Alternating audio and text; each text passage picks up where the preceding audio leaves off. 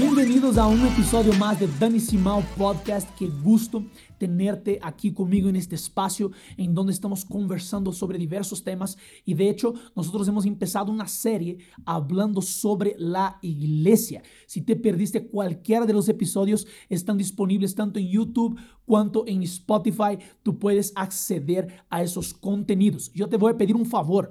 Nosotros aquí estamos dedicando nuestro mejor de nuestro tiempo y ahora yo te quiero pedir que me ayudes compartiendo ese contenido con lo máximo de personas posibles. Y hoy yo tengo otra vez el privilegio de tener aquí mi esposa María Ángel y vamos a seguir conversando sobre la iglesia. Nosotros en el anterior episodio con María Ángel conversamos sobre detener o parar la crítica a la iglesia y hoy vamos a hablar sobre volver a conectarte con la iglesia. Qué gusto tenerte acá, amor. Sí, qué felicidad estar aquí con todos ustedes nuevamente en el podcast de Dani Simao que tanto me gusta y hablando de un tema que me apasiona un montón, que es la iglesia. Creo que fue súper chévere ver también cómo cada uno de ustedes escuchó sobre este tema y ver los feedbacks y los mensajes que envió la gente. Yo quiero decirles, este es un tema que realmente nosotros como hijos de Dios debemos estar apasionados y, entender que debemos parar la crítica. Yo creo que ese es un buen comienzo para volver a conectar también con la iglesia. Así es, si tú no sabes, María Ángel y yo somos apasionados por la iglesia, por el cuerpo de Cristo. Creo que no es de la nada que somos pastores, lideramos una iglesia y amamos el cuerpo de Cristo. Y hoy queremos aquí darles algunos pasos prácticos de cómo volver a conectarte con el cuerpo de Cristo. Tal vez tú me estás escuchando, nos estás escuchando aquí y tú estás pensando, yo quiero volver a conectarme con el cuerpo de Cristo, pero no sé cómo. Nosotros aquí te vamos a dar algunos pasos prácticos hoy. Entonces, el primer paso práctico que queremos darles es entender que no existe una iglesia perfecta. Así es. Habla un poco de eso, baby. No existe la iglesia perfecta. Bienvenido a esta gran verdad que te hará libre, te hará súper feliz, te hará sentirte también aliviado de que no tienes que encontrar una iglesia absolutamente perfecta. Creo que esto es algo que trae mucho alivio para nosotros como cristianos, como hijos de Dios, porque cuando buscamos la perfección, desechamos las cosas buenas que podemos encontrar en lugares y en casas espirituales. Entonces, lo primero que necesitamos después de que ya entendimos que debemos parar la crítica, después de que ya entendimos que debemos ser parte del cuerpo de Cristo, lo primero que necesitamos entender es que no existe la iglesia perfecta. Y yo creo que eso viene de un corazón humilde de, saber que nosotros tampoco somos perfectos. Así es. No somos personas perfectas. Y muchas veces queremos el hombre perfecto, el hombre de nuestros sueños. Ah, la iglesia. A veces, tú eres perfecto. la iglesia perfecta. Pero nosotros no somos personas perfectas. Entonces tenemos un estándar de algo que no somos. Somos, sí, podemos llegar a ser personas saludables y personas. Eh, que se construyen en el Señor. Y eso, ese debería ser nuestro estándar también para una iglesia, buscar una iglesia saludable, más no perfecta. Así es, algo que me, me encanta de ver en la palabra de Dios es que la perfección de la iglesia va a venir solo en, el segunda, en la segunda venida de Jesús, que es cuando Jesús está, Efesios habla que Jesús amó tanto la iglesia que él se entregó por ella para levantarle sin mancha sin ninguna dolencia. Entonces, eh, cuando Jesús regrese, vamos a tener la perfección de la iglesia. Pero en ese momento que estamos viviendo ahora, es necesario entender que estamos construyéndonos y la mejor forma de construirnos es estar en comunidad. ¿Verdad? Porque la Biblia dice que como hierro afila hierro. Y yo voy a entender que yo tampoco soy perfecto, que tú tampoco eres perfecto. Y nosotros ahora vamos a construir esa perfección en el cuerpo de Cristo, ¿verdad? Es súper importante esto. Yo creo que también trae mucha eh, paz para nosotros como hijos de Dios entender que podemos encontrar un lugar que a pesar de que no es perfecto, es un lugar en donde podemos encajar, en donde podemos servir, en donde podemos amar a Cristo. Así es. Entonces, el primer paso práctico es entender que no existe una iglesia perfecta. Mucha gente, eh, nosotros somos pastores y escuchamos muchas cosas. Eh, y mucha gente viene a decir, pero yo voy a tu iglesia, porque yo sé que no voy a ser lastimado. Y yo digo, cuidado con ese comentario. ¿Por qué? Porque yo soy humano. María Ángel y yo somos humanos. Ahora, lo que vamos a hacer es intentar o buscar ser lo mejor que podemos ser. Ahora, algo que yo entiendo es, Pablo dice algo muy importante en Filipenses. Él dice, yo miro hacia la meta, que es Jesús. Yo estoy con los ojos fijos en Jesús. Hebreos va a decir que con los ojos fijos en el autor y consumador de nuestra fe. Es decir, en la iglesia no vamos a ser perfectos, pero vamos a mirar a aquel que es perfecto, ¿verdad? Entonces, si nosotros estamos en la iglesia mirando a Jesús, no mirando a un líder, a un pastor, que debería ser el reflejo de Jesús, yo creo en eso, debería imitar a Cristo, pero si estoy mirando a Jesús, no hay forma de que yo me decepcione porque al mirar a Él nunca me voy a decepcionar, ¿verdad? Así es, y creo que ese es el entendimiento correcto de que la iglesia no es perfecta. Tal vez, eh, como ya, ya hablamos, la iglesia no es perfecta, sí debemos tener un lugar, una casa espiritual saludable, pero sí tenemos a un pastor perfecto. Jesús es nuestro perfecto pastor. Y como dice Dani, si es que nuestra mirada está en Él, nosotros tenemos seguridad de que estamos siendo cuidados y protegidos por Él. Y todos vamos a la misma dirección, ¿verdad? No es que cada uno está yendo a un lado, todos estamos queriéndonos parecer a Jesús. Esa es nuestra meta. Ahora, ese es el primer paso práctico, entender que no existe iglesia perfecta, que la iglesia perfecta va a existir cuando Jesús regrese. Eso sí, ahí estamos tranquilos. Ahora, nosotros aquí tenemos el segundo paso práctico. Entonces, el primer, ya dijimos que no es sobre eh, la iglesia perfecta. El segundo es detener la comparación entre iglesias. ¿Qué tienes a decir sobre eso? Cuéntanos un poco. Sí, yo creo que hay que entender muchísimo aquí que la comparación destruye. Cada vez que nosotros comparamos algo, y no solamente las iglesias, pero cuando nosotros nos posicionamos en algo de comparar, siempre traemos o destrucción u orgullo. Mm. Entonces, ninguna de las dos van a traer buenas consecuencias en nuestra vida. Entonces, cuando comparamos nosotros las iglesias, primero que estamos desacreditando lo que una iglesia hace. Y hay que entender que cada iglesia tiene una misión. Así es. Y muchas veces decimos, no, pero mi iglesia es más chévere, es mejor, tiene luces, tiene show, tiene estas cosas. Y a veces no entendemos la hermosura de cada iglesia. Cada iglesia tiene una misión. Entonces tú que te quieres volver a conectar con la iglesia, entiende que cada iglesia carga algo hermoso e importante. Y no desacredites eso con la comparación. Sí, una tentación que tenemos como pastores, eh, y creo que puedo hablar por los dos porque hemos conversado diversas veces, es pensar que la iglesia que nosotros lideramos es mejor que otras. Esa es una tentación. Nosotros intentamos huir de esa tentación lo máximo que podemos, porque eh, algo que yo, yo siempre digo es, en la palabra de Dios tú ves en Apocalipsis las siete cartas a las siete iglesias. Son siete iglesias diferentes, con siete mensajes diferentes.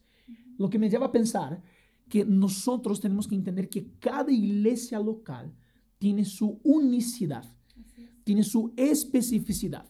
¿Y qué, en qué coopera esa especificidad? Yo creo que es en el big picture, que nosotros decimos, ¿no? el cuadro grande, que es si cada iglesia cumple con lo que Dios tiene para cada iglesia, estamos avanzando el cuerpo de Cristo. Pablo va a decir que así como un cuerpo tiene diversos miembros, diversas funciones cada miembro, yo entiendo que cada parte del cuerpo, cada iglesia local, tiene una función en el cuerpo global de Cristo, ¿verdad? Entonces no hay por qué estar comparando, porque dijiste algo que para mí es muy importante que la gente piense. La comparación, ya, ya, te diste cuenta que cuando te comparas, o que cuando comparas algo nunca es igual, siempre es mejor o peor nunca va a ser igual. Entonces, lo que dices de destrucción o orgullo tiene que ver con eso. Para mí, ah, vamos a yo, yo creo que podemos hablar un poquito más de eso. Sí, yo creo que es súper importante que nosotros entendamos el daño de la comparación. Mm. Como Dani estaba mencionando, eh, nosotros debemos aprender a ver la hermosura y la misión que cada iglesia carga. Y aún nosotros como líderes y como pastores, si tú estás viendo ahí o escuchando y tú eres líder o pastor de alguna iglesia o de algún ministerio, es tan importante que nosotros entendamos esto, porque muchas veces puede haber competencia o puede haber este orgullo en nosotros de pensar que lo que nosotros estamos haciendo es mejor o superior a otras eh, misiones o a otros ministerios o a otras iglesias y ahí no estamos entendiendo la unidad del cuerpo de Cristo, porque Jesús va a volver no por una iglesia X, Él va a volver por su cuerpo, por su, novia. Entonces nosotros debemos entender y honrar cada misión y cada ministerio que existe. Entonces, mm. si tú te quieres volver a conectar a la iglesia y estás constantemente comparando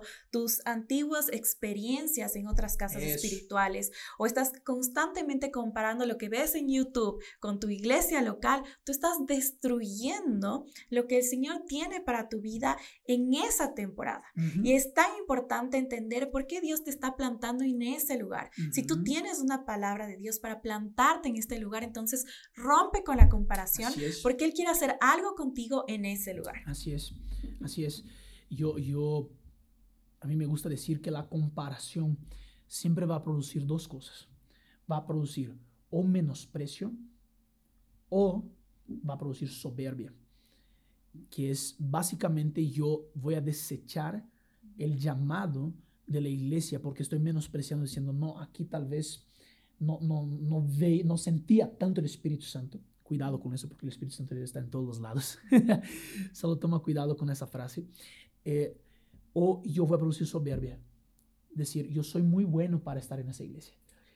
Yo soy, yo soy muy bueno para estar en esa. Cuidado con eso porque he escuchado ese tipo de cosas. Yo soy muy bueno. Entonces, si eres muy bueno y ya estás en el cielo, cuidado que Dios te puede llevar porque si ya lograste la perfección, ya estás como Jesús, llegaste al cielo. Y es lo que dice la Biblia, ¿no? En Proverbios, que el orgullo antecede a la ruina. Entonces tenemos que tener mucho cuidado de lo que pensamos y de lo que decimos. así es. Entonces, primer paso práctico, solo recordando aquí, es entender que no existe una iglesia perfecta. Segundo, es detener la comparación. Y el tercer paso práctico, y aquí creo que María Ángel tal vez sea de las mejores hablando de ese tema, es asumir tu papel en el cuerpo de Cristo. Sí, me encanta hablar de ese tema porque yo creo que muchas veces nosotros como hijos de Dios pensamos que somos simples servidores mm. de su cuerpo. Y esta mentalidad de yo solo colaboro o yo solo apoyo crea en nuestra mente algo como yo te estoy haciendo un favor. Mm. Y cuando nosotros queremos volver a conectar con la iglesia, es clave que nosotros asumamos y entendamos nuestro rol en el cuerpo de Cristo.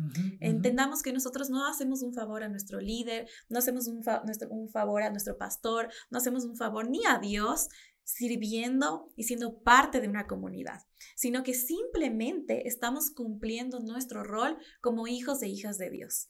Entonces, queremos, ¿verdad?, los beneficios de ser hijos de Dios, pero a veces no queremos la responsabilidad de ser uh. parte de su cuerpo. Eso es bueno. Entonces, si tú te quieres volver a conectar con una iglesia, entiende que tú tienes un rol y que no es hacer el favor a alguien, no es colaborar simplemente con la iglesia, pero es cumplir tu rol como hijo de Dios. Yo, voy a entrar un poquito más, más profundo en eso porque me gusta, me gusta como mencionaste que es eh, recibir los beneficios, pero no asumir el compromiso. Y, creo que vivimos en una generación que tiene miedo a compromisos. Yo, yo, cuanto más converso con jóvenes o con personas, yo veo la dificultad de asumir compromisos y responsabilidad porque compromiso requiere responsabilidad, ¿verdad? Pero muchos quieren disfrutar solo de los beneficios, no quieren disfrutar o no quieren asumir los compromisos. Eso se ve en noviazgos, eso se ve en trabajos, eso se ve en cualquier lugar. Yo solo quiero el beneficio y no el compromiso. Entonces, eh, asumir tu papel dentro del cuerpo de Cristo es entender las bendiciones que Dios tiene para ti, pero también ser responsable con lo que Dios ha puesto en tu vida para esa comunidad, para esa iglesia.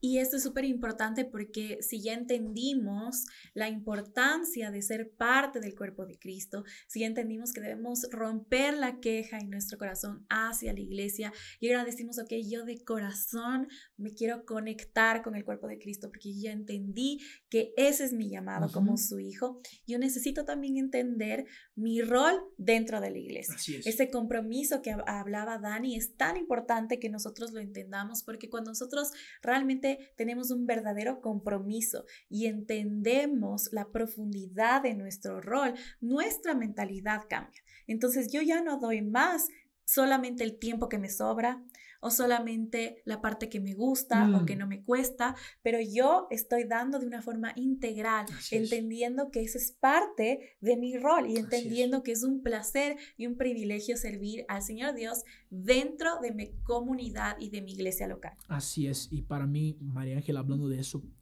eh, tal vez, por eso digo que tal vez es las mejores, es la mejor hablando de eso, porque eh, ella lidera a todos nuestros voluntarios aquí en nuestra iglesia.